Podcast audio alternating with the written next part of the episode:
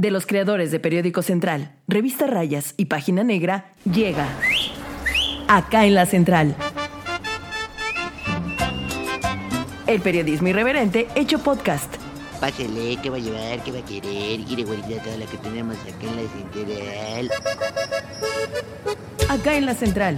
Hoy presentamos Paquete Bomba. Los vecinos del fraccionamiento Real de Guadalupe de Puebla despertaron la mañana del 24 de septiembre del 2021 con un estruendo. El área de protección civil de Puebla reportó que se trató de una acumulación de gas LP. Sin embargo, unas horas después circuló el video de un hombre que dejaba un paquete explosivo. Hoy, acá en la central, les damos los detalles de esta noticia bomba. Acá en la Central. ¡Bomba! ¡Wow, tía Mundis! ¿Qué Cuéntamelo todo, qué gran intro, redonda como esfera y una bomba. Cuéntame todo de esta bomba. hasta que te sale un este acento Yucateco. que no es de No, bomba, Ni lo planeó. que no fue de bomba, porque todo le sale, todo lo que quiere sacar de acento diferente al poblano, le sale bomba. Me sale en bauchinanguense. Te sale, te sale guachinanguense, pero yo no sé, o sea, realmente estamos, yo no sé si reír o llorar. Ahora sí que estamos aquí platicando de estos temas porque eh, el tema de la bomba, o sea, sí está, está, está como curioso que ya estemos entrando a esta dinámica de regalito sorpresa en Puebla Capital. De bombas a domicilio. De bombas a domicilio. Oye, ni Amazon Prime. ni Así es, porque esto, escuchen bien, sucedió en Puebla Capital el pasado viernes 24 de septiembre. Ajá. La movilización empezó muy temprano, ¿no? A El las mundo- ocho y media detonó. Sí, Por una- ocho y media más o menos. Les voy a contar el chisme de cómo nos enteramos porque realmente, como siempre, pasa, eh, pues hay un vecino, ¿no? Que habla al 911 por todo este tema y hay otro vecino Que en habla lugar- López que habla con López Díaz. Entonces, de hecho, eso es muy común.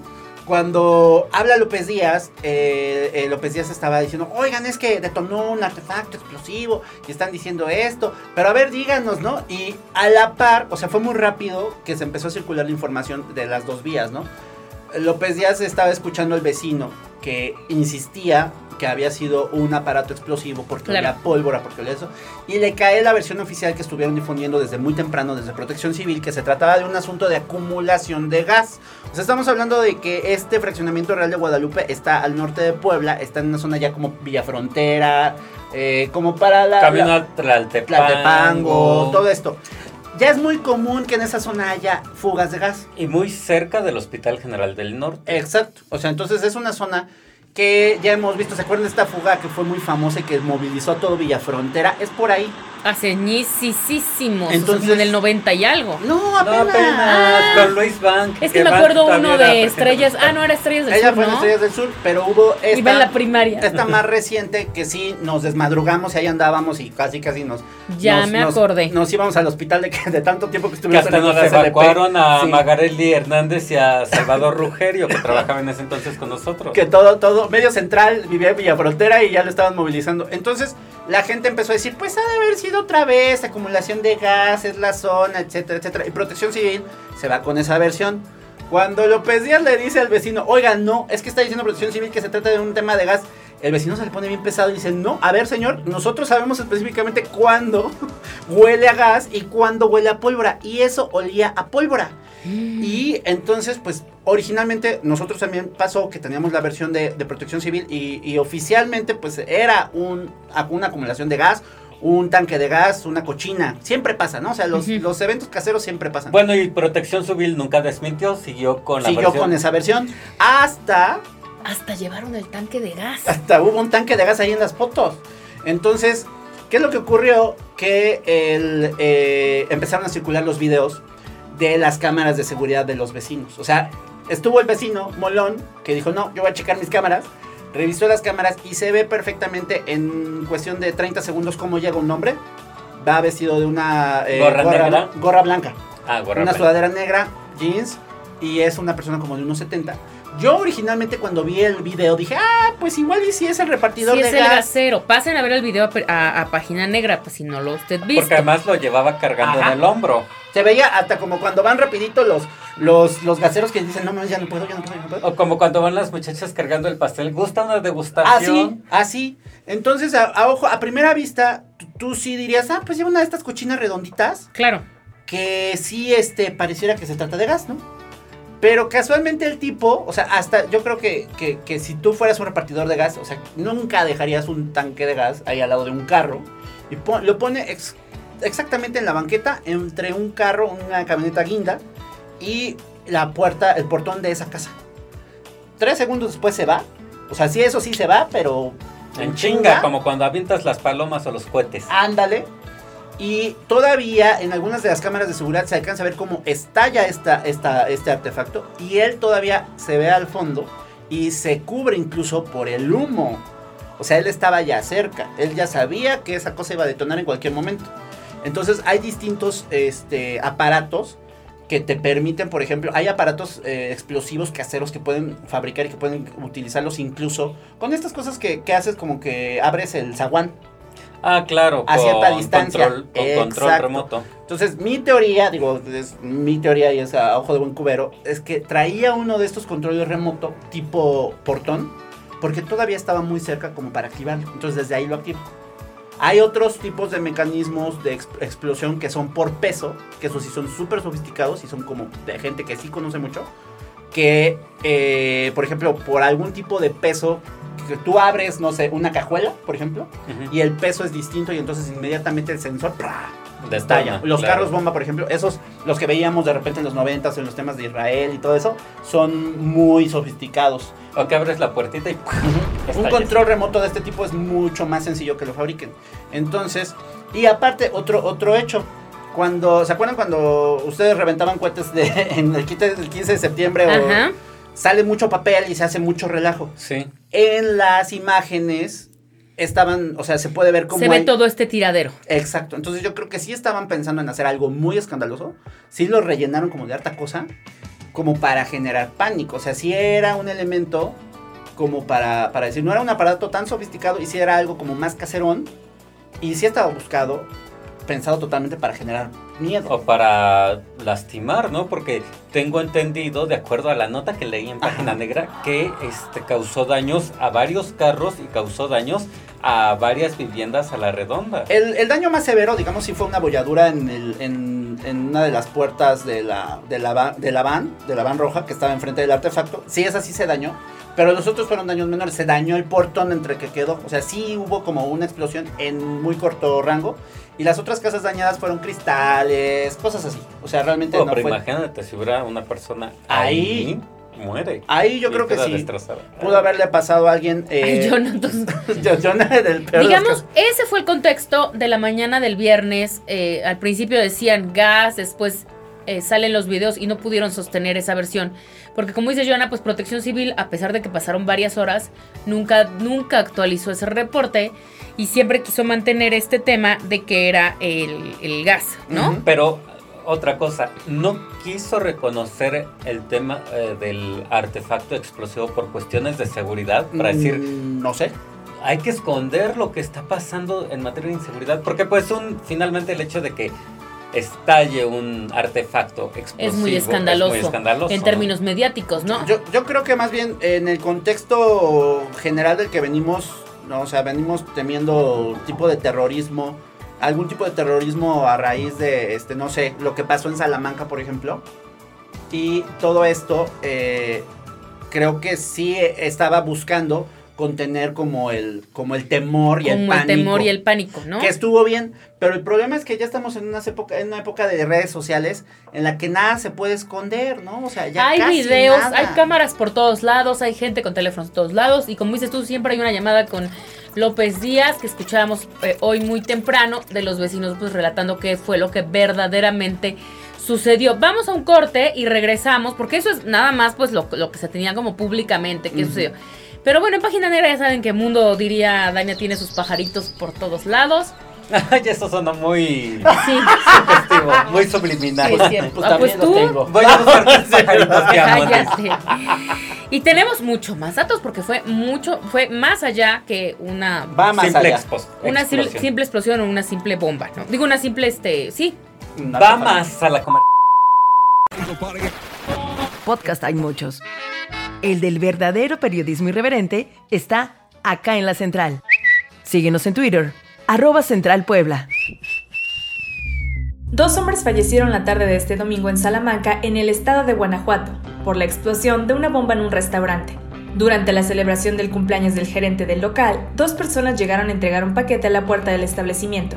Fueron recibidos tanto por el gerente como por otros de sus socios. Al abrir el paquete, ambos fallecieron producto de la detonación, según ha informado la Fiscalía Estatal de Guanajuato. Acá en la central.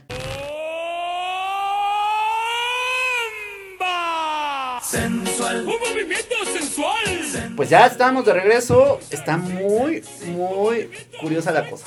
Eso que les acabamos de platicar en el, en el corte anterior, en el segmento anterior, pues fue lo público, ¿no? Ajá. O sea, lo que estuvo en, El en- hecho. en red, el hecho, lo que sucedió, en dónde sucedió, cómo sucedió, por qué sucedió. Dijeran, ¿cuál es la nota? Pues estalló un artefacto Pero explosivo casero. hay un pues, trasfondo, mundo, que Ajá. sí parece bastante importante. Bueno, ¿no? ah, es que aparte de eso, a lo que vamos, eh, después de, de que ya tuvimos los videos y de que se contradecía la versión, obviamente, que había de protección civil, eh, eh, ya se mueve nuestro compañero eh, Jesús Lima a la zona de ahí de, de, de Real, de, ¿cómo se llama? Real de, De Guadalupe. de Guadalupe, es la calle en específico, es la calle F de esta zona. Y lo que hace pues es empezar a checar, porque a nosotros nos empezaron a dar eh, distintas fuentes que ya va a ingresar FGR a la investigación. Y ya cuando FGR entra al tema es porque sí hay algo grueso. Claro. Eh, en el lugar, eh, lo que ocurrió fue que los primeros respondientes, los policías que acudieron en el primer momento, fueron citados por la Fiscalía General de la República porque necesitaban eh, dar a conocer también estos hechos, pero también llega la Fiscalía General del Estado, o sea, sí, sí se volvió un pequeño borlote, ¿no? O sea, Ujú, realmente algo como para una ciudad provinciana como Puebla, pues sí empezó a ser como, como grueso. ¿Qué es lo que ocurrió? Que eh, llega protección civil también de- de- del Estado, llega también la gente de, del K9, que son estos eh, grupos específicos eh, de perros entrenados para oler explosivos. Entonces yo creo que se fueron a cerciorar que en la zona no hubiera otro artefacto, otra cosita de estas.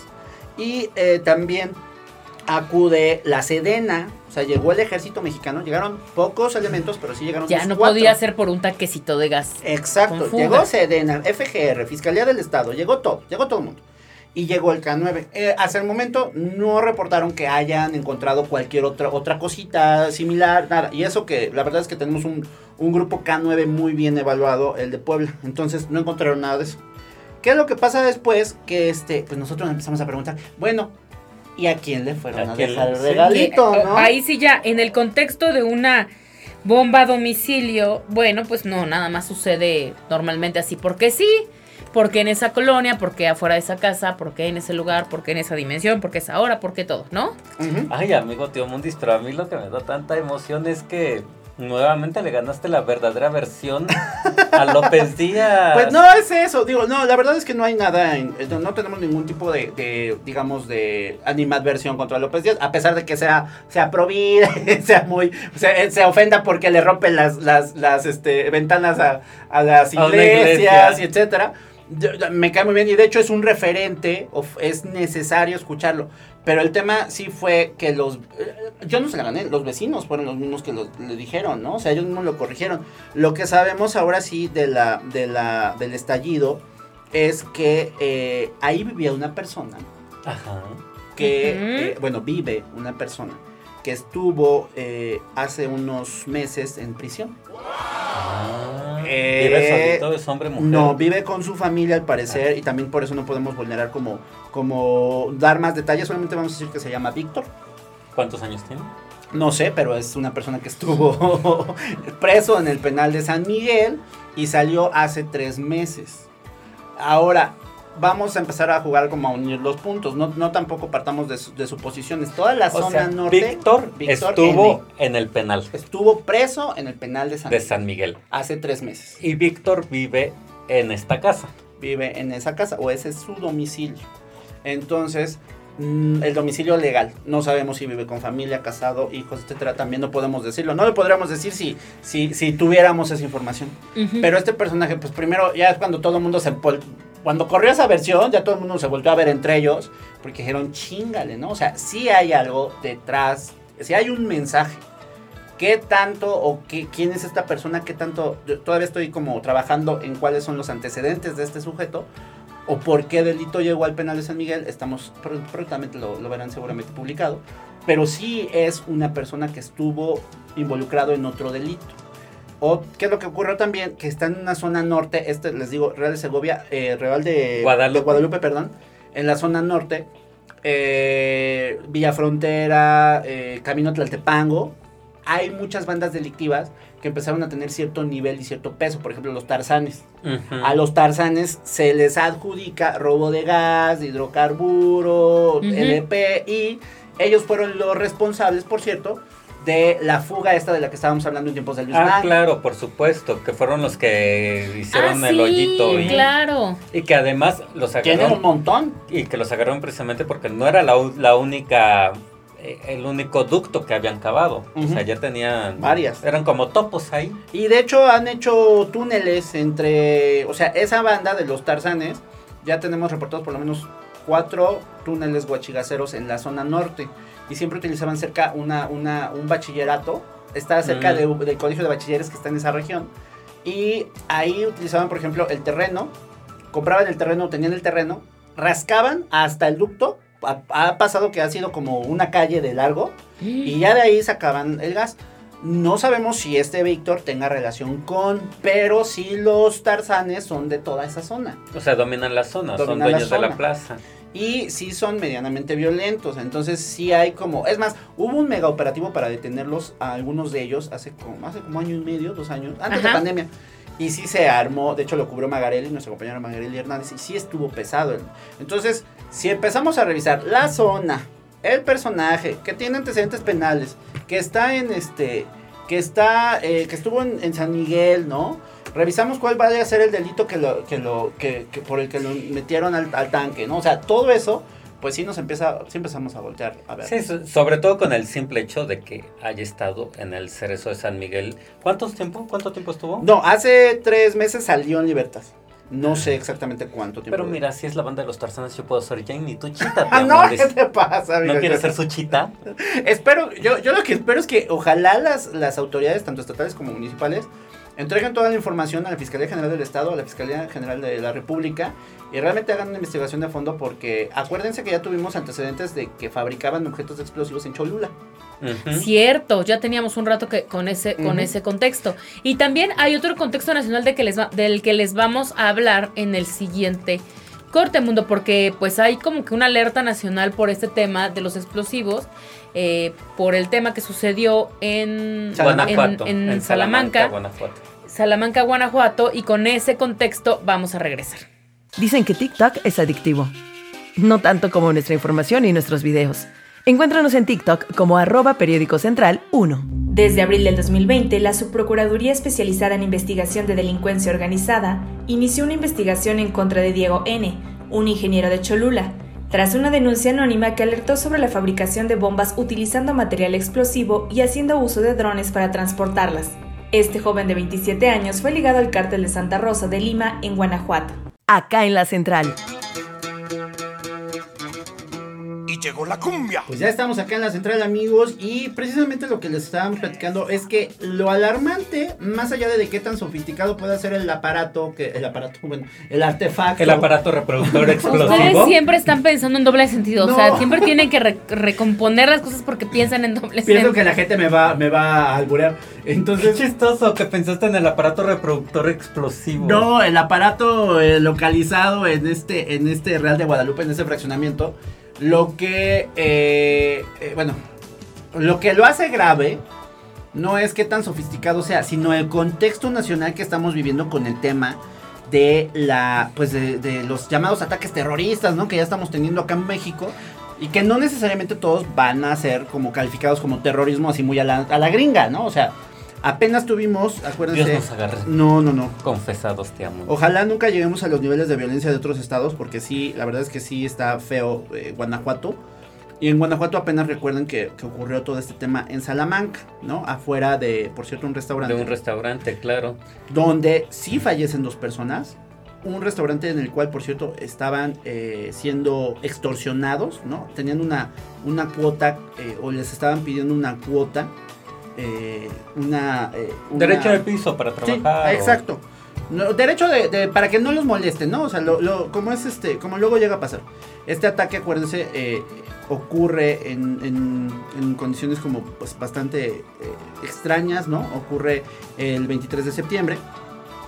Se confirmó que la, bueno, la misma fiscalía del estado de Guanajuato informó que incluso fueron detenidas después algunas personas, ¿no?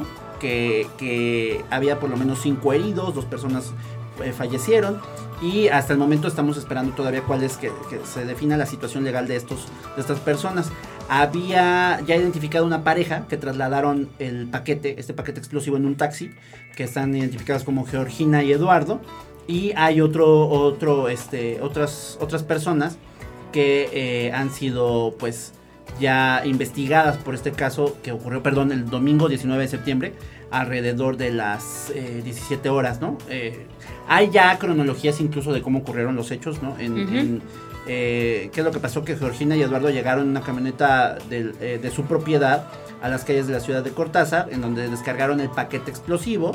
Después se trasladaron, Eduardo se, se trasladó a la central camionera de Cortázar, abordó un taxi para regresar a las calles 5 de mayo, donde recoge a Georgina y a la caja, la caja explosiva, y de ahí es donde se mueven a la zona de Constituyentes, la colonia Constituyentes en Salamanca, donde eh, llegan al restaurante y pues eh, prácticamente estalla el, el- el artefacto, ¿no? Pero El- se los entregan, ¿no? Sí, se los entregan. Eh, entonces, hasta el momento, pues las autoridades de Guanajuato están como siendo, están investigando bastante el tema, porque como les decíamos, ya teníamos reportes de que eh, el cártel de Santa Rosa de Lima, a nivel nacional, no solamente en la región del Bajío, eh, está teniendo como mucha fuerza. Y este cártel de Santa Rosa de Lima en específico es el que sus conexiones nos han llevado también a Puebla. Que es lo que nosotros tuvimos en, eh, apenas eh, el, el año pasado, acuérdense que tuvimos el reporte de un, de, bueno, de que la Fiscalía General de la República había detenido a un hombre, de un joven de 27 años de edad, que por cierto era estudiante o es estudiante de ingeniería mecánica y que él fabricaba drones explosivos para el cártel de Santa Rosa de Lima En Cholula, ¿no? Estaba. en Cholula, pero él los enviaba a Guanajuato. O sea, imagínense cuando se, empe- se empieza ya la investigación a ponerse de ese nivel, es porque hay muchas partes conectadas. Un personaje, y aquí tiene mucha coherencia, ¿no? Un, per- un espe- un especialista en ingeniería, en ingeniería mecánica sabe cómo hacerlo. Eh, lo vende a un cártel que está en Guanajuato. El cártel lo utiliza para este tipo, por ejemplo, de, De mensajes, de de- mensajes o venganzas, o, o lo que sea, ¿no? Y lo que ocurrió fue, acuérdense que fue desde el eh, abril del 2020 la Supercuraduría especializada en investigación de delincuencia organizada de la FGR, la CEIDO, eh, confirmó pues que había una investigación contra este muchacho. Nosotros habíamos tenido también un reporte de, de una movilización fuerte de la Fiscalía General de la República en Cholula. Y era como muy curioso porque pues los vecinos lo ubicaban como un muchacho estudioso, así, ¿no? Pero pues no sabían exactamente a qué se dedicaba. Y muchos de estos contactos se están haciendo a través de internet, ¿no? O sea, realmente estos cárteles yo creo que han estado... O sea, en una de esas el muchacho pues era un cerebrito o es un cerebrito, vio la oportunidad de hacer negocio, dijo, ¿por qué no? Y quizá en esas no sabía ni a quién le estaba vendiendo las cosas, ¿no? Ay, te amundis, pero ahora vamos más allá. Imagínate, artefac- artefacto explosivo. Ujú. Cártel de la Santa Rosa, Rosa de Lima. Santa Rosa de Lima en Guanajuato. Ujú. Eh, la zona de Tlaltepango en Puebla. Bueno, y el, el cártel de Santa Rosa que es son guachicoleros, empezaron como guachicoleros. Se robaban los ductos en Guanajuato. Ah, Sí, claro, también. Aquí en el norte de Puebla, pues están los tarzanes y que se roban los ductos y que pues en la ciudad de Puebla, en esta parte de la capital, pues igual hay robo de ductos y Ujú. parecen topos. Pues a mí me empieza a oler. A delincuencia Ahí organizada de mayor ¿ya nivel. Mm, bueno, Piensa mal y acertarás. y Eh, acuérdense que, bueno, lo, lo que dio, o lo que digamos la FGR conectó fue eh, la fabricación de estos drones explosivos por parte de este muchacho de Cholula con el atentado de un carro bomba, acuérdense que ocurrió el 7 de abril del 2020 en Celaya. Ujú. Y el auto, este auto con explosivos tenía, eh, digamos, las características similares a los, a los artefactos que le fueron recogidos al chico. O sea, digamos que es el modus operandi, los, los artefactos explosivos del cártel de Santa Rosa. Ujú, de- Ah, mira. Que yo diría, o sea, yo la verdad me voy como, o sea, tratando de equilibrar entre el artefacto que vimos y que vimos en video de, de acá de, de- de Real de Guadalupe contra un artefacto que pudiera ser como de más, más, Sí, más sofisticado. más sofisticado como son los drones que están utilizando Santa Rosa de Lima. Por eso me medio relajo, ¿no? Pero la verdad es que las investigaciones ya deben, de- ya deben de estar corriendo. La Fiscalía General de la, de la República ya debe de estar teniendo información más detallada. Hacer las conexiones, digo, si ya sabemos quién es el personaje que, al que le mandan el paquete, eh, las mismas autoridades, a partir de eso, yo creo que van a empezar a jalar los hilos de, Pero, de va pero finalmente, o sea, igual entre delincuentes, eh, grupos de delincuencia organizada y demás, siempre buscan un modus operandi, algo que los distinga, ¿no? El mochadedos porque mojaban los dedos y los mandaban. No, fíjate que- Estos muchachos, imagínate que qué tal que a todos sus enemigos les mandan Calla. este, O sea, eso les iba a decir. explosivos. Esperemos que haya sido solamente. algo Aislado. aislado. y que no tenga que ver con un cartel de Que no tenga que tamaño. ver con un cartel de este tamaño, que no se convierta en un modus operandi, porque esto sí no lo habíamos tenido en Puebla. O sea, no, No. nunca había pasado, sí. Nunca, Yo nunca no. recuerdo que haya. Bueno, ya tenía muchos años que no pasaba en México, porque recordemos que en Michoacán, ahí en el sexenio Calderón, en un grito ponen igual un, Un artefacto aparato. así explosivo y madres, en pleno grito, en pleno zócalo, este... Y sí causó algunos daños, no me acuerdo si hubo muertos en esa ocasión, pero ya nos habíamos relajado con el tema de los explosivos. Vaya, en México nunca había ocurrido algo así, ¿no? Entonces, en México nunca había ocurrido algo así y las, las investigaciones no sé a para dónde vayan a apuntar, pero por si las moscas, este, yo creo que nuestras autoridades ya, ya deben de estar. Por si las moscas, tío Mundis, Ajá. yo creo que mejor recibe tarjetitas. ¿Por qué? Ahora que te empiecen a mandar tus Ay, tarjetitas. Ah, no, cállate. Ya no recibo paquetes de mi cumpleaños, amigos. Pues ahí está, lean página negra para que puedan ver todo el análisis y las to- todo lo que va a presentar o lo que presenta hoy Edmundo Velázquez en página negra y también pueden ahí ustedes ver el video y darse cuenta cómo no era el gasero como nos lo quisieron vender y pues si se trataba de un aparato no era el gasero y como sí pues era una persona que llevaba un aparato explosivo, ¿no Mundis? Así es, y pues vamos a, vamos a estar más pendientes por esta y otras noticias. Así que síganos como siempre, todas las redes sociales de eh, Central Puebla, arroba Central Puebla como siempre, en Twitter, en Facebook estamos como Periódico Central, en Instagram. Denle, denle. ¿En ¿Cómo estamos en Instagram? Central, pe- periódico central también. Periódico Central. es también, Periódico Central. Así, Todo periódico así nos central. busquen. Gracias. Gracias. Bye. Bye. Adiós, ya se va bien surtida. Cuando quiera puede regresar, ¿eh? Tenemos más. Acá en la Central. El periodismo irreverente hecho podcast. Conducido por Viridiana Lozano, Edmundo Velázquez y Jonadab Cabrera. Guión e investigación, redacción Periódico Central. Producción y edición, Liz Gómez.